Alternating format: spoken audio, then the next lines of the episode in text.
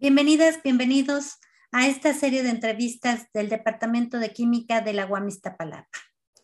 En esta ocasión tenemos el gusto de contar con el profesor José Luis Córdoba Frunz, con quien estoy segura eh, tendremos una entrevista muy entretenida.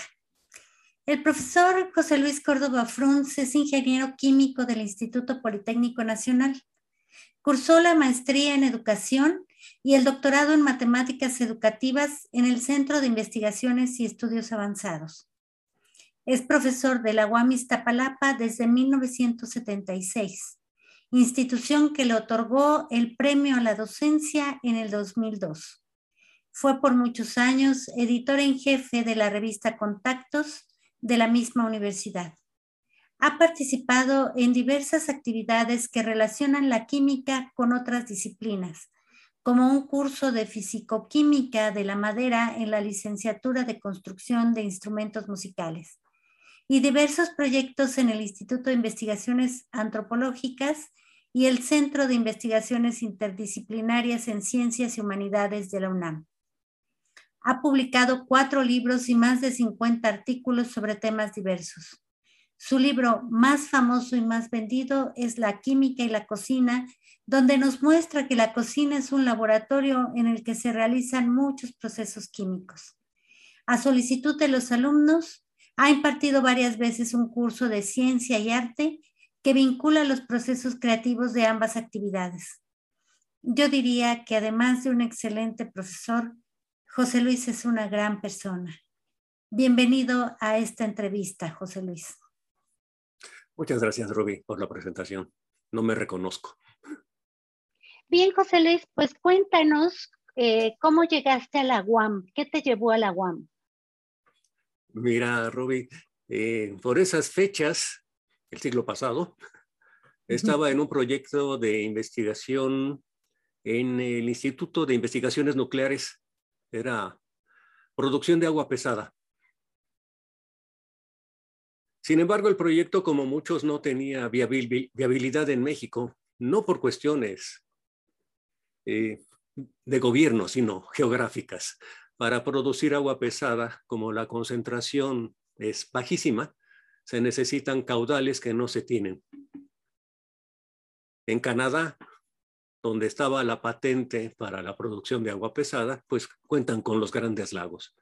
Entonces ahí sí era viable.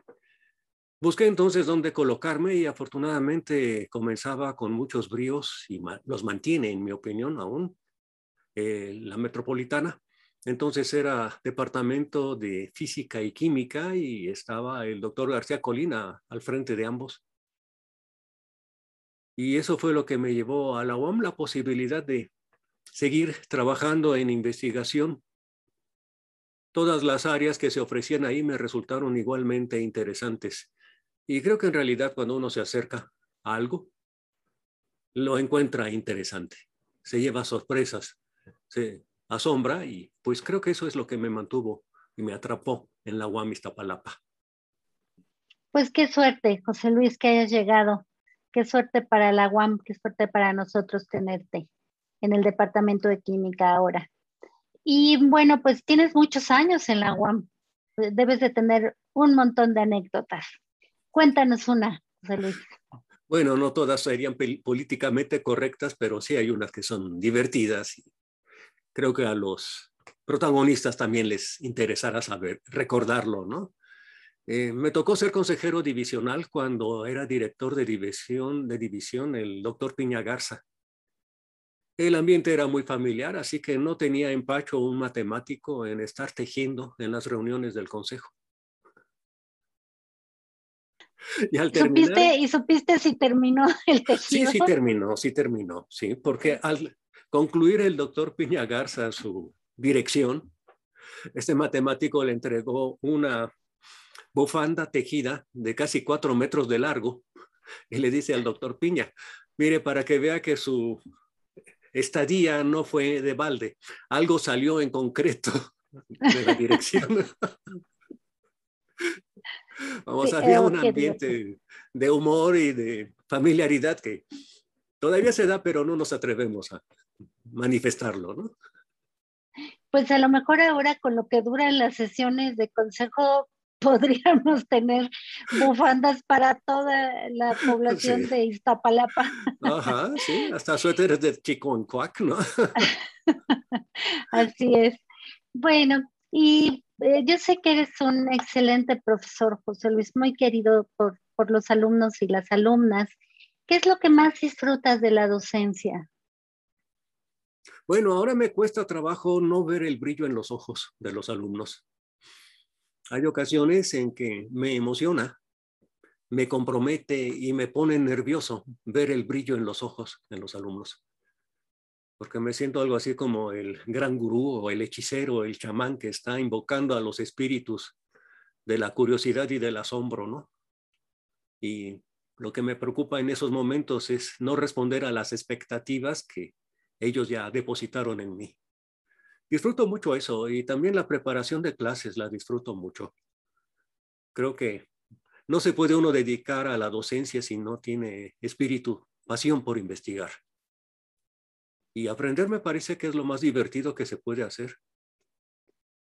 Así es, yo creo que la investigación va muy de la mano con, con la docencia y así es como la UAM concibió eh, la figura de profesor. Y, y, hablando de eso, José Luis, eh, ¿cuál es tu principal línea de investigación y cómo, cómo llegaste a esa línea? Bueno, creo que como sonámbulo, dando topes con las paredes.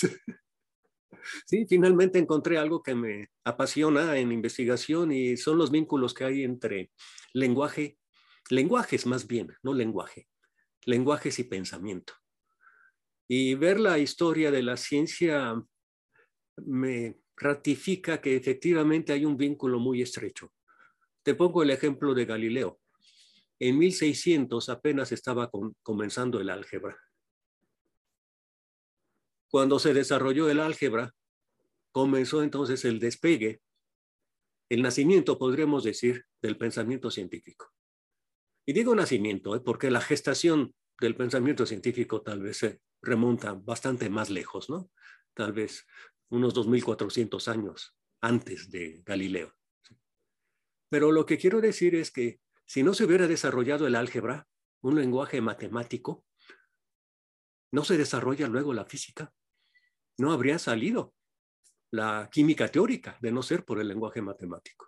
Entonces, el vínculo que hay entre el pensamiento y el lenguaje me parece que es clave. Sin duda, y, eso es algo que debemos desarrollar, ¿no? Justamente esa, esa eh, desarrollar eh, como habilidad, digamos, en los, en los estudiantes, ¿no? Sí, sí. Y, hablando, sí. creo que las habilidades lingüísticas, perdón que te interrumpa, las habilidades lingüísticas no se limitan al habla cotidiana, ¿no? Y también habría que acotarlas. El mexicano es muy hábil para las bromas, para las chanzas y los albures. ¿Por qué? Porque utiliza la ambigüedad.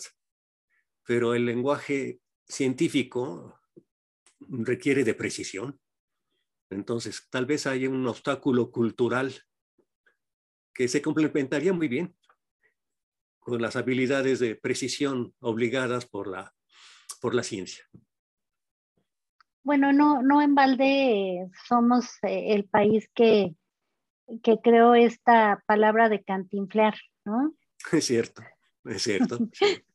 bueno, te decía, este, hablando de habilidades, de desarrollo de habilidades, em, ¿qué, habilidades eh, crees tú que deba de tener un estudiante que, que quiera dedicarse por ejemplo, a, lo que tú haces, José Luis, a la investigación que tú haces de esta, esta investigación sobre el lenguaje científico? Yo creo que no es específica de la investigación en términos de lenguaje y pensamiento porque es interdisciplinaria, ¿no? Pero creo que toda investigación mm, requiere de curiosidad y también de precisión. Si no tenemos curiosidad, no hay forma de elaborar preguntas. Y si no tenemos precisión, no hay forma de comunicarlas. Entonces me parece que son dos habilidades que no se sujetan a ninguna actividad, todas son indispensables, curiosidad y precisión. Claro, hay otras, ¿no? Como puede ser la perseverancia, el manejo del estrés, porque vivimos hoy día en una tecnología que nos ha invitado a encontrar las respuestas solo oprimiendo botones y no con tanteos o con errores.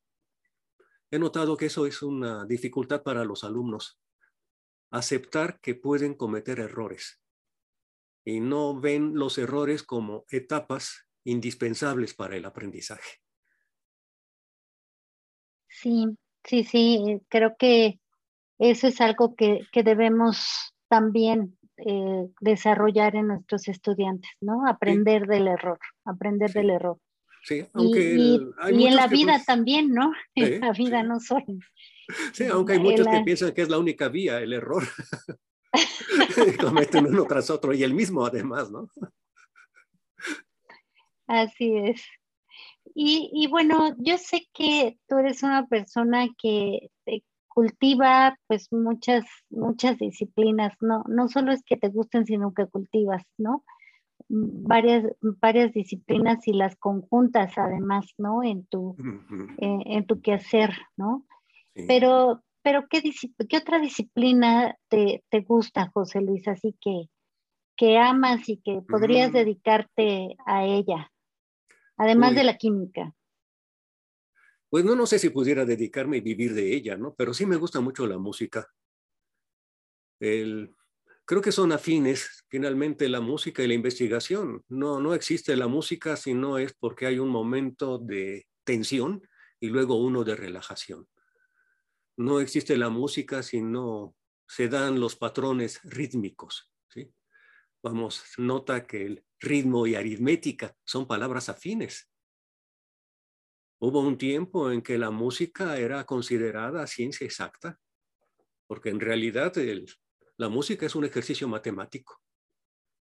Y también nuestros ejercicios matemáticos están, bueno, nuestra actividad científica tiene que ver medición con mediciones. Y las mediciones es buscar razones y proporciones.